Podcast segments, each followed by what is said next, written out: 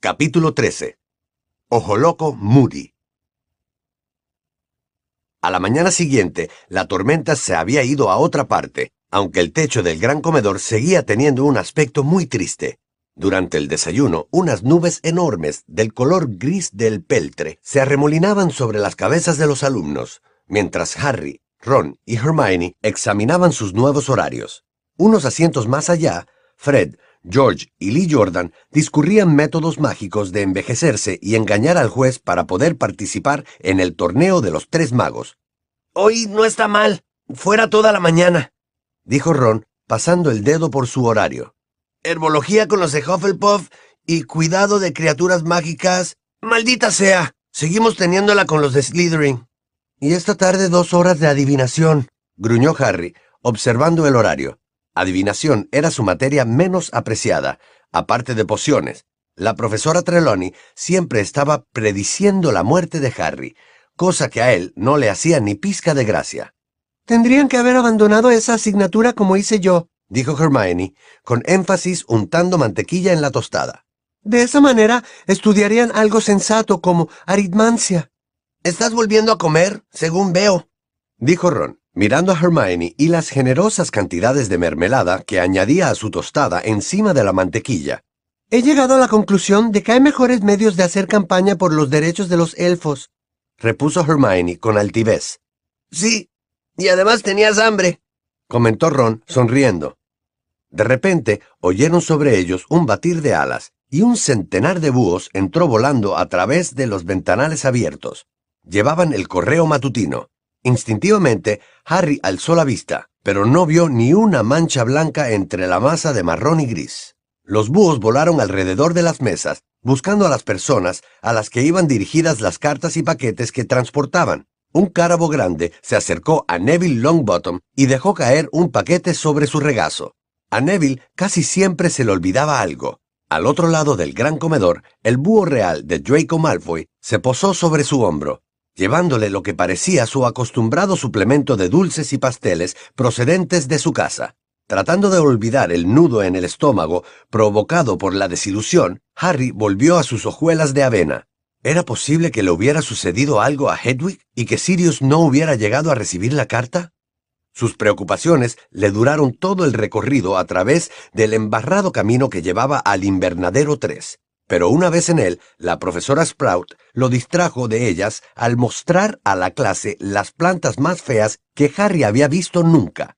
Desde luego, no parecían tanto plantas como gruesas y negras babosas gigantes que salieran verticalmente de la tierra. Todas estaban algo retorcidas y tenían una serie de bultos grandes y brillantes que parecían llenos de líquido. Son bubotubérculos, les dijo con énfasis la profesora Sprout. Hay que exprimirlas para recoger el pus. ¿El qué? preguntó Seamus Finnegan con asco. El pus, Finnegan, el pus, dijo la profesora Sprout. Es extremadamente útil, así que espero que no se pierda nada.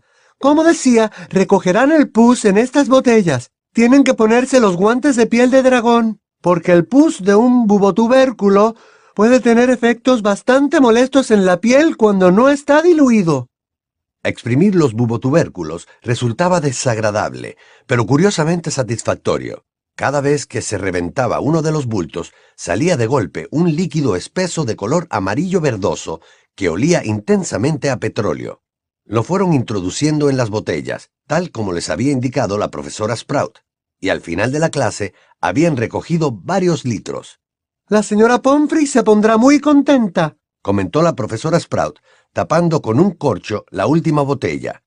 El pus de bubotubérculo es un remedio excelente para las formas más persistentes de acné. Les evitaría a los estudiantes tener que recurrir a ciertas medidas desesperadas para librarse de los granos. Como la pobre Eloise Migden, dijo Hannah Abbott, alumna de Hufflepuff, en voz muy baja. Intentó quitárselos mediante una maldición. Una chica bastante tonta afirmó la profesora Sprout, moviendo la cabeza. Pero al final, la señora Pomfrey consiguió recolocarle la nariz donde la tenía. El insistente repicar de una campana procedente del castillo resonó en los húmedos terrenos del colegio, señalando que la clase había finalizado, y el grupo de alumnos se dividió. Los de Hufflepuff subieron al aula de transformaciones y los de Gryffindor se encaminaron en sentido contrario, bajando por la explanada hacia la pequeña cabaña de madera de Hagrid, que se alzaba en el mismo borde del bosque prohibido. Hagrid los estaba esperando de pie, fuera de la cabaña, con una mano puesta en el collar de Fang, su enorme perro jabalinero de color negro.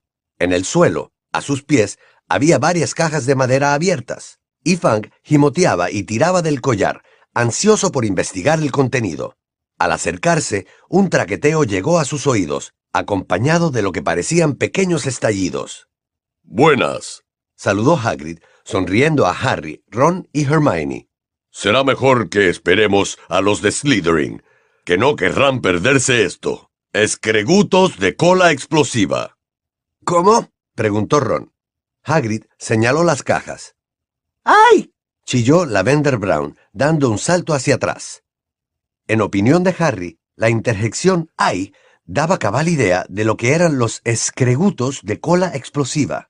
Parecían langostas deformes de unos 15 centímetros de largo, sin caparazón, horriblemente pálidas y de aspecto viscoso, con patitas que le salían de sitios muy raros y sin cabeza visible. En cada caja debía de haber 100, que se movían unos encima de otros y chocaban a ciegas contra las paredes. Despedían un intenso olor a pescado podrido. De vez en cuando saltaban chispas de la cola de un escreguto que, haciendo un suave salía despedido a un palmo de distancia. Recién nacidos, dijo con orgullo Hagrid. Para que puedan criarlos ustedes mismos. He pensado que puede ser un pequeño proyecto. ¿Y por qué tenemos que criarlos? preguntó una voz fría. Acababan de llegar los de Slytherin. El que había hablado era Draco Malfoy. Crab y Goyle le celebraban la gracia. Hagrid se quedó perplejo ante la pregunta. Sí, ¿qué hacen? insistió Malfoy. ¿Para qué sirven? Hagrid abrió la boca, según parecía haciendo un considerable esfuerzo para pensar. Hubo una pausa que duró unos segundos, al cabo de la cual dijo bruscamente eso lo sabrás en la próxima clase, Malfoy. Hoy solo tienes que darles de comer. Pero tienen que probar con diferentes cosas. Nunca he tenido escregutos y no estoy seguro de qué les gusta. He traído huevos de hormiga, hígado de rana y trozos de culebra. Prueben con un poco de cada uno. Primero el pus y ahora esto, murmuró Seamus. Nada, salvo el profundo afecto que le tenían a Hagrid, podría haber convencido a Harry Ron y Hermione de coger puñados de hígado despachurrado de rana y tratar de tentar con él a los escregutos de cola explosiva. A Harry no se le iba de la cabeza la idea de que aquello era completamente absurdo, porque los escregutos ni siquiera parecían tener boca. ¡Ay! gritó Dean Thomas unos diez minutos después. ¡Me ha hecho daño! Hagrid, nervioso, corrió hacia él. Le ha estallado la cola y me ha quemado explicó Dean, enfadado, mostrándole a Hagrid la mano enrojecida. Ah, sí, eso puede pasar cuando explotan, dijo Hagrid, asintiendo con la cabeza. ¡Ay! exclamó de nuevo Lavender Brown. Hagrid, ¿para qué hacemos esto? Bueno, algunos tienen aguijón, repuso con entusiasmo Hagrid. Lavender se apresuró a retirar la mano de la caja. Probablemente son los machos. Las hembras tienen en la barriga una especie de cosa succionadora. Creo que es para chupar sangre. Ahora ya comprendo por qué estamos intentando criarlos, dijo Malfoy sarcásticamente. ¿Quién no querría tener una mascota capaz de quemarlo, aguijonearlo y chuparle la sangre al mismo tiempo? El que no sean muy agradables no quiere decir que no sean útiles, replicó Hermione con brusquedad. La sangre de dragón es increíblemente útil por sus propiedades mágicas, aunque nadie querría tener un dragón como mascota, ¿no? Harry y Ron sonrieron mirando a Hagrid, quien también les dirigió disimuladamente una sonrisa tras su poblada barba. Nada le hubiera gustado más a Hagrid que tener como mascota un dragón, como sabían muy bien Harry, Ron y Hermione. Cuando ellos estaban en primer año, Hagrid había poseído durante un breve periodo un fiero Ridgeback noruego al que llamaba Norberto. Sencillamente, Hagrid tenía debilidad por las criaturas monstruosas. Cuanto más peligrosas, mejor. Bueno, al menos los escregutos son pequeños, comentó Ron una hora más tarde, mientras regresaban al castillo para comer. Lo son ahora, repuso Hermione exasperada. Cuando Hagrid haya averiguado lo que comen, me temo que pueden alcanzar los dos metros. Bueno, no importará mucho si resulta que curan el mareo o algo por el estilo, ¿no? dijo Ron con una sonrisa pícara. Sabes bien que eso solo lo dije para que Malfoy se callara, contestó Hermione.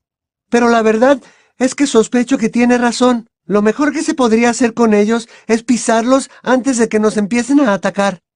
Se sentaron a la mesa de Gryffindor y se sirvieron papas y chuletas de cordero.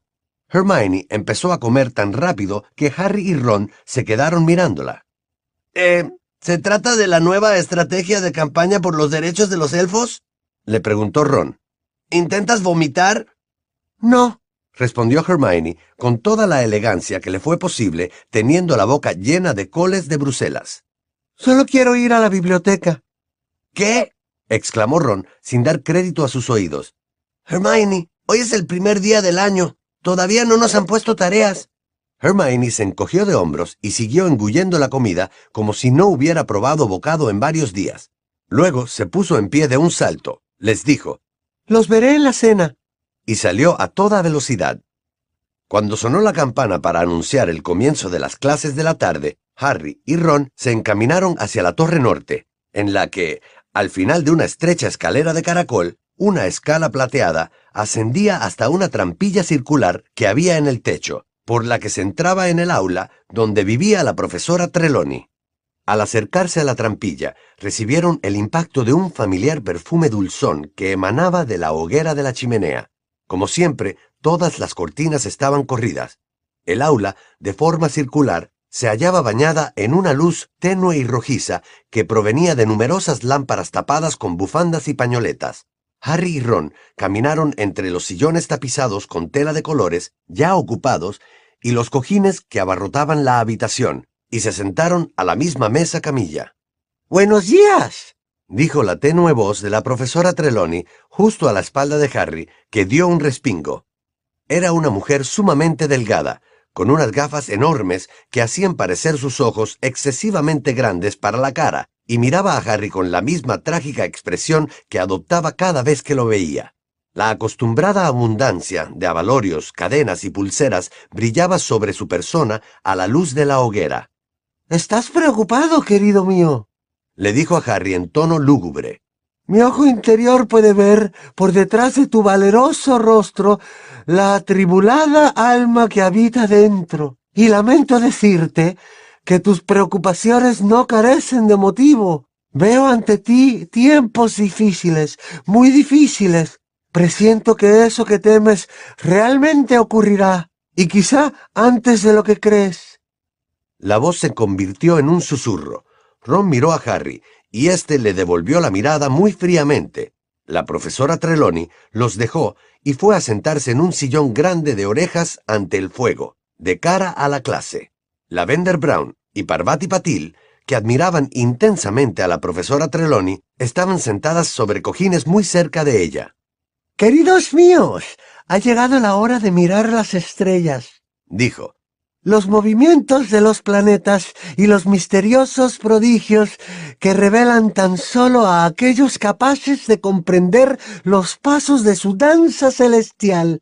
El destino humano puede descifrarse en los rayos planetarios que se entrecruzan. Pero los pensamientos de Harry se habían lanzado a vagar.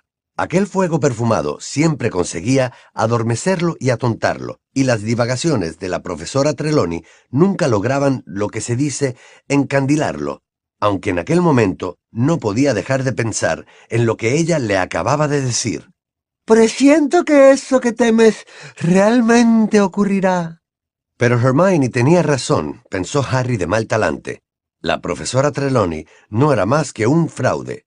En aquel momento no había nada que él temiera en absoluto. Bueno, salvo que se tuvieran en cuenta los temores de que hubieran atrapado a Sirius. Pero, ¿qué sabía la profesora Trelawney? Hacía mucho que había llegado a la conclusión de que su don adivinatorio no era nada más que aprovechar las casualidades y ponerle mucho misterio a la cosa. excepto, claro está, aquella vez al final del último año, cuando predijo que Voldemort se alzaría de nuevo. El mismo Dumbledore dijo que aquel trance le parecía auténtico, después de que Harry se lo describió. Harry, Susurró Ron. ¿Qué? Harry miró a su alrededor. Toda la clase se estaba fijando en él. Se sentó más tieso. Había estado a punto de dormirse, entre el calor y sus pensamientos. Estaba diciendo, querido mío, que tú naciste claramente bajo la torva influencia de Saturno. dijo la profesora Trelawney con una leve nota de resentimiento en la voz ante el hecho de que Harry no hubiera estado pendiente de sus palabras. Perdón, ¿nací bajo qué? preguntó Harry. Saturno, querido mío. El planeta Saturno. repitió la profesora Trelawney, decididamente irritada porque Harry no parecía impresionado por esta noticia. Estaba diciendo que Saturno se hallaba seguramente en posición dominante en el momento de tu nacimiento. Tu pelo oscuro, tu estatura exigua, las trágicas pérdidas que sufriste tan temprano en la vida. Creo que no me equivoco al pensar, querido mío, que naciste justo a mitad del invierno. ¿No es así? No, contestó Harry. Nací en julio. Ron se apresuró a convertir su risa en una áspera tos. Media hora después, la profesora Trelawney le dio a cada alumno un complicado mapa circular con el que intentaron averiguar la posición de cada uno de los planetas en el momento de su nacimiento. Era un trabajo pesado, que requería mucha consulta de tablas horarias y cálculo de ángulos. A mí me salen dos Neptunos. Dijo Harry, después de un rato observando con el entrecejo fruncido su trozo de pergamino. No puede estar bien, ¿verdad? Ah, Dijo Ron, imitando el tenue tono de la profesora Trelawney. cuando aparecen en el cielo dos Neptunos, es un indicio infalible de que va a nacer un enano con gafas, Harry.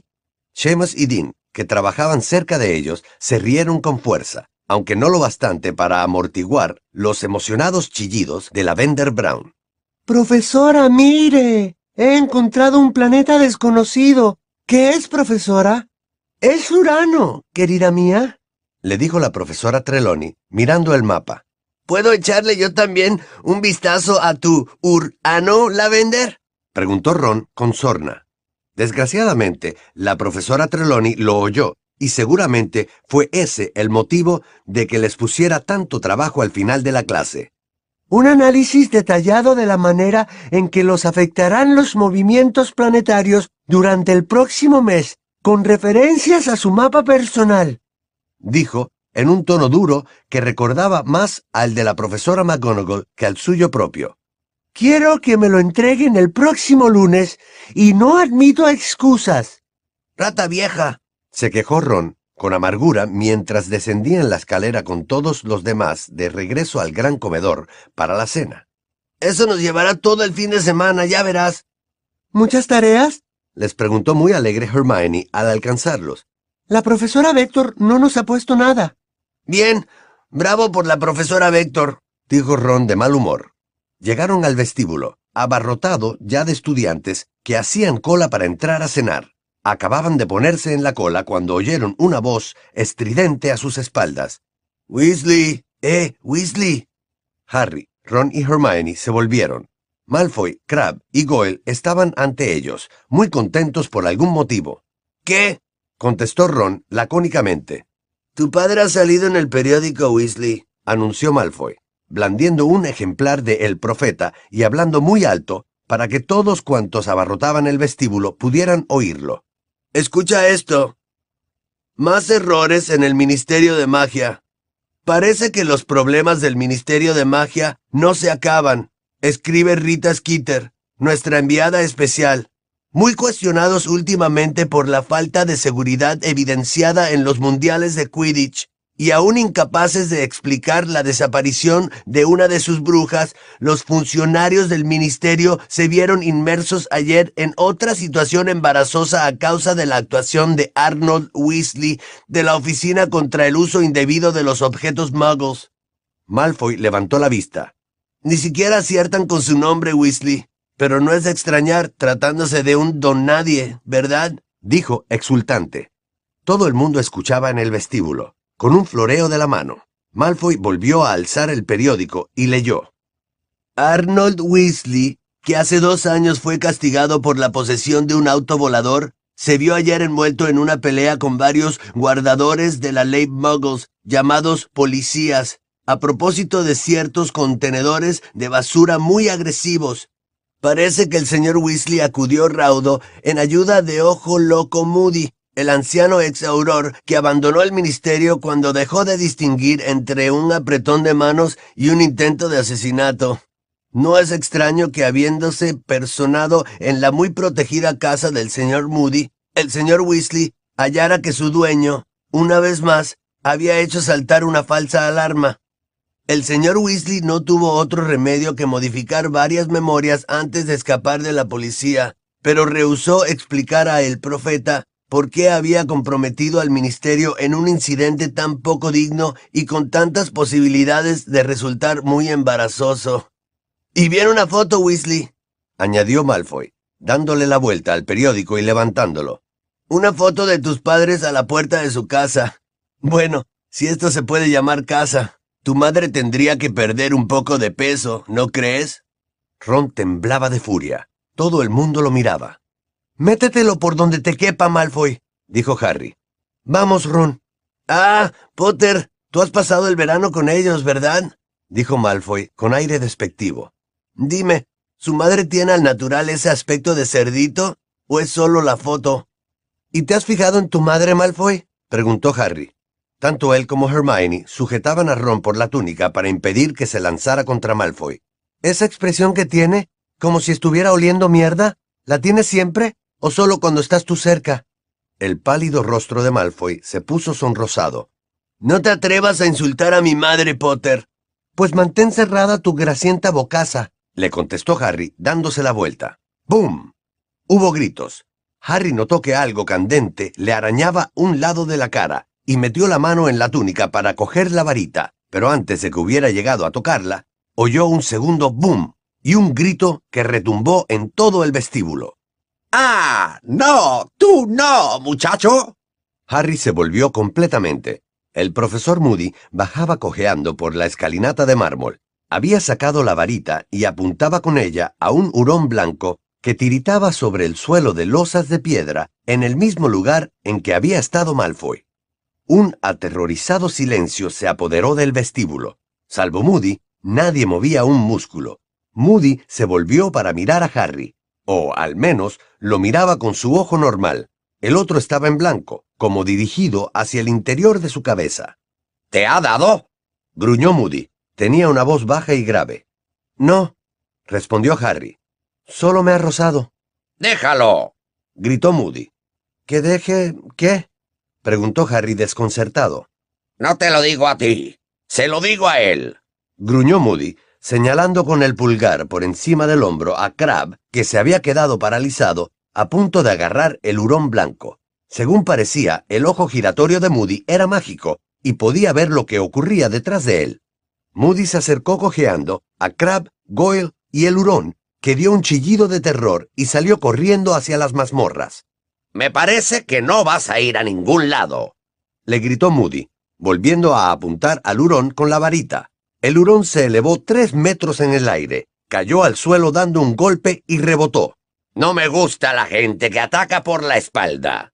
Gruñó Moody, mientras el hurón saltaba cada vez más alto, chillando de dolor. Es algo innoble, cobarde, inmundo. El hurón se agitaba en el aire, sacudiendo desesperado las patas y la cola. No vuelvas a hacer eso, dijo Moody, acompasando cada palabra a los botes del hurón. ¡Profesor Moody! exclamó una voz horrorizada. La profesora McGonagall bajaba por la escalinata de mármol, cargada de libros. Hola, profesora McGonagall respondió Moody con toda tranquilidad, haciendo saltar aún más alto al hurón. ¿Qué? ¿Qué está usted haciendo? preguntó la profesora McGonagall, siguiendo con los ojos la trayectoria aérea del hurón. Enseñar, explicó Moody. ¡Ens... Moody! ¿Eso es un alumno? gritó la profesora McGonagall al tiempo que dejaba caer todos los libros. Sí, contestó Moody. ¡No! vociferó la profesora McGonagall, bajando a toda prisa la escalera y sacando la varita. Al momento siguiente reapareció Malfoy con un ruido seco, hecho un ovillo en el suelo, con el pelo lacio y rubio caído sobre la cara, que en ese momento tenía un color rosa muy vivo. Haciendo un gesto de dolor, se puso en pie. Moody, nosotros jamás usamos la transformación como castigo, dijo con voz débil la profesora McGonagall. Supongo que el profesor Dumbledore se lo ha explicado. Puede que lo haya mencionado, sí, respondió Moody, rascándose la barbilla muy tranquilo. Pero he pensado que un buen susto. Lo que hacemos es dejarlo sin salir, Moody. O hablamos con el jefe de la casa a la que pertenece el infractor. Entonces haré eso, contestó Moody, mirando a Malfoy con desagrado. Malfoy, que aún tenía los ojos llenos de lágrimas a causa del dolor y la humillación, miró a Moody con odio y murmuró una frase de la que se pudieron entender claramente las palabras mi padre. ¿Ah? ¿Sí? dijo Moody en voz baja, acercándose con su cojera unos pocos pasos. Los golpes de su pata de palo contra el suelo retumbaron en todo el vestíbulo. Bien, conozco a tu padre desde hace mucho, muchacho. Dile que Moody vigilará a su hijo muy de cerca. Dile eso de mi parte. Bueno, supongo que el jefe de tu casa es Snape, ¿no? Sí, respondió Malfoy con resentimiento. Otro viejo amigo, gruñó Moody. Hace mucho que tengo ganas de charlar con el viejo Snape. Vamos, adelante. Y agarró a Malfoy del brazo para conducirlo de camino a las mazmorras. La profesora McGonagall los siguió unos momentos con la vista. Luego apuntó con la varita a los libros que se le habían caído, y al moverla, estos se levantaron de nuevo en el aire y regresaron a sus brazos.